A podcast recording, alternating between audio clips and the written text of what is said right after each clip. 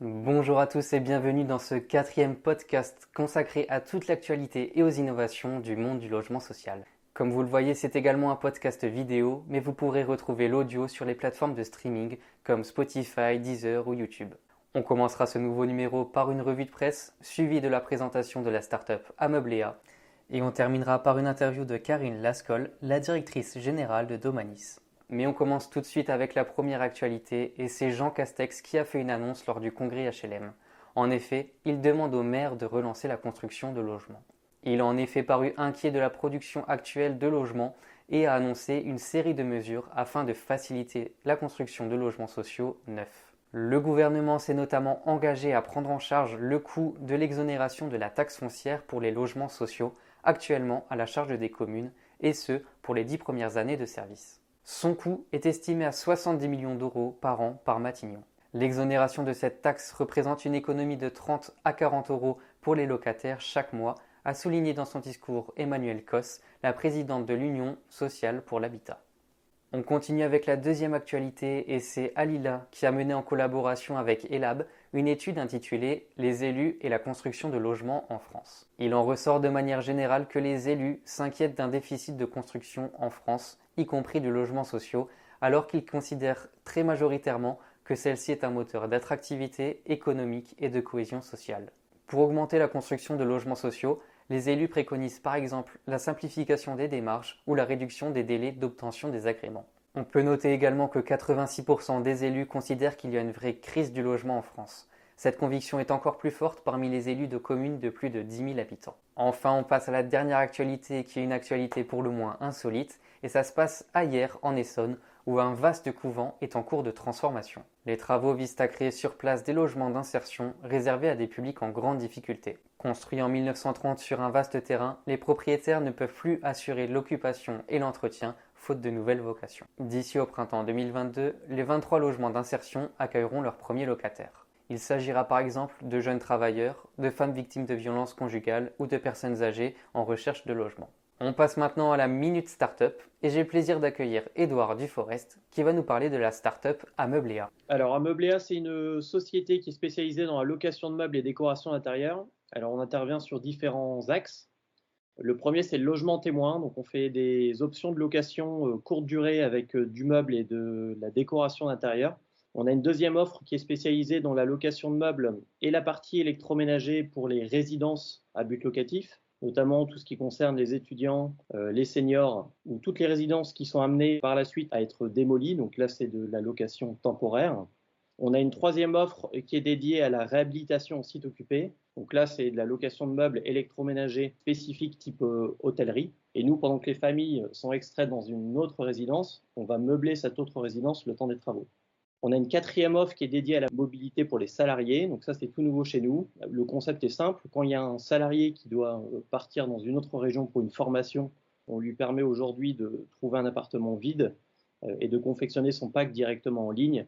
Et on a une toute, toute nouvelle offre là qui se développe dédiée à la vente de meubles pour les investisseurs. Il faut savoir que l'ensemble de nos offres sont à chaque fois tout inclus sur toute la France, livraison, installation et reprise en fin de contrat. Donc on peut nous joindre directement sur le site internet euh, ameubléa.fr qui regroupe l'intégralité de nos offres. Et on passe tout de suite à l'interview de Karine Lascol, la directrice générale de Domanis. Alors on a pu voir que les innovations sont de plus en plus présentes chez les bailleurs sociaux. Est-ce également un sujet important pour Domanis? C'est un sujet essentiel euh, parce que ça nous permet euh, de ne pas rester assis sur nos acquis et de se dire comment on pourrait faire mieux, peut-être des fois moins coûteux, plus responsable et, et cette démarche d'innovation, de se réinterroger, euh, d'être à l'écoute de ce qui se fait à l'extérieur, euh, enfin pour moi, ça me paraît juste essentiel pour être là demain et pouvoir s'adapter plus rapidement aux enjeux euh, à la fois sociétaux, environnementaux, économiques qu'on a, qui sont assez prégnants. Et, et, je considère qu'on est dans un monde de rupture aujourd'hui. Je pense que je suis pas la seule à faire ce constat-là et qu'on ne pourra pas continuer à faire comme avant, euh, et qu'à partir de là, il va falloir innover pour faire les choses différemment. C'est pour ça qu'on a structuré cette activité-là et qu'on teste des choses aussi. l'innovation, c'est aussi tester. Des fois, ça fonctionne pas, mais c'est pas grave, on a essayé et on apprend de ce qu'on a testé. Vous avez été le premier bailleur de Bourgogne-Franche-Comté à être certifié Calibail. Est-ce que cette proximité et cette qualité de service aux locataires passent également par des innovations? Oui, euh, elle euh, par des innovations et, aussi de, l'écoute. Euh, c'est lié, je, lirai RSE et innovation. Il n'y a rien de pire que d'imaginer quelque chose à la place de quelqu'un. En général, on a une chance sur deux de se tromper. Et donc, du coup, on, est à l'écoute des, besoins de, de, nos locataires ou de nos futurs clients. On a mis en place des produits dédiés aux jeunes actifs de moins de 30 ans. On a mis en place des services pour les seniors aussi. Et on est en train de réfléchir à comment on peut accompagner les seniors sur d'autres services avec des partenaires locaux, des choses qui ne se faisaient pas forcément jusqu'à maintenant. Et puis, on est en train de travailler aussi sur une offre euh, pour euh, les familles monoparentales, parce que ça constitue pas mal euh, de locataires chez nous, et je pense en général chez les bailleurs sociaux d'ailleurs. donc, on, on, essaye de réfléchir à comment on peut accompagner ces publics un peu spécifiques pour garder cette proximité. Pendant ces périodes un peu compliquées, on avait quand même du mal à rentrer dans les logements euh, où on a évité aussi d'aller euh, d'aller chez les locataires.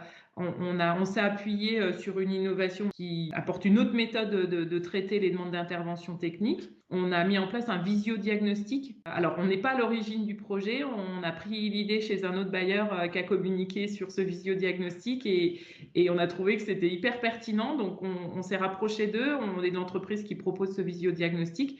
Et en fait, ça nous permet euh, de mettre en place très simplement avec le locataire une visio pour qu'il nous montre son problème technique voilà, c'est les bonnes idées euh, qu'on partage entre bailleurs sociaux. Cela fait maintenant plusieurs années que vous offrez du soutien scolaire en ligne aux enfants des locataires. Est-ce que vous pouvez nous en dire plus à ce sujet? Et pouvez-vous également nous parler d'autres innovations que vous avez mis en place au sein de votre office? En fait, Acadomia propose un service de soutien scolaire en ligne qui existe à la vente, hein, mais que là, on propose gratuitement à tous nos enfants de locataires du CP à la terminale. On a aussi proposé ça aux enfants de collaborateurs et même du conseil d'administration. Et ce soutien scolaire, ça permet euh, d'avoir euh, des ressources pédagogiques, des fiches de synthèse, euh, ce qui peut aider des fois les parents à mieux comprendre les leçons pour aider leurs enfants, ou même les enfants, quand ils sont plus grands, qui sont plus autonomes, à mieux comprendre la leçon. Et il y a des petits exercices d'application, etc. Et la possibilité sur, sur ce site aussi d'interroger en ligne des profs si vous êtes coincé sur un devoir à la maison, des exercices, etc. Ça fait trois ans que ça dure et effectivement, au moment du premier confinement, ça avéré que c'était un service euh, qu'on a remis en avant aussi auprès de, nos locataires. On a eu pas mal d'adhésions à ce moment-là. Dans deux autres exemples, on a mis en place un projet qui s'appelle Artmosphère. C'est euh, changer l'atmosphère d'un quartier en amenant de l'art dans le quartier. Euh, on l'a déployé à plusieurs niveaux. On a travaillé sur la mise en place de fresques murales monumentales avec les habitants. En termes d'ingénierie sociale, c'était très très intéressant de redonner une forme de fierté euh, sur leur quartier pour les locataires qui participent à tout ce projet. On, a travaillé avec une coopérative qui, est assez connue dans le monde du logement social, euh, entre autres, qui s'appelle Cité Création, euh, qui est à Lyon et qui a fait des fresques murales monumentales qui sont très connues dans le monde entier.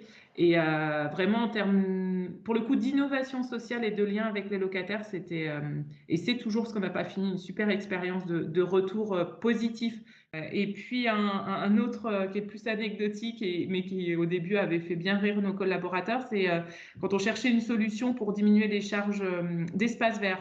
Donc on, a mis, ça date d'il y a quelques années, en place de l'éco-pâturage. Donc on a mis des moutons sur, sur cette parcelle. Et depuis, ça fonctionne super bien. On a diminué par deux les charges d'entretien d'espace vert. Donc c'était l'objectif escompté. Et puis, euh, ça crée du lien social. Voilà, le fait qu'il y ait des moutons, ça fait parler. Et puis, on a mis en place des animations avec l'école maternelle d'à côté. C'est des façons de traiter des problématiques et d'essayer d'imaginer des solutions qui sortent de, la solution classique qu'on connaît. Et enfin, dernière question, quel enseignement avez-vous pu tirer lors de la mise en place d'innovation Si on veut euh, faire de l'innovation, on ne peut pas le décréter euh, sans donner des moyens à cette innovation. Nous, on s'est rendu compte que sans avoir structuré ce volet-là, on faisait de l'innovation par opportunité. On rencontrait un prestataire, ça interpellait quelqu'un, on disait tiens, il y a peut-être un truc à faire, mais on peut passer à côté des bonnes idées euh, si on n'est pas structuré. Donc plutôt euh, sans, avoir un système très lourd, mais déjà structurer cette innovation et l'intégrer euh, effectivement dans, la stratégie de l'organisme pour que ça, soit aussi une façon de penser. Et, et c'est pas une personne qui amène une idée, faut, faut qu'il voilà, qu'il y ait une ouverture d'esprit pour écouter toutes les bonnes idées et voir comment on peut les mettre en œuvre si, si effectivement ça, a un intérêt pour, pour la structure. Merci à tous d'avoir écouté ce quatrième podcast. On se retrouve très vite pour un nouveau numéro. À très bientôt.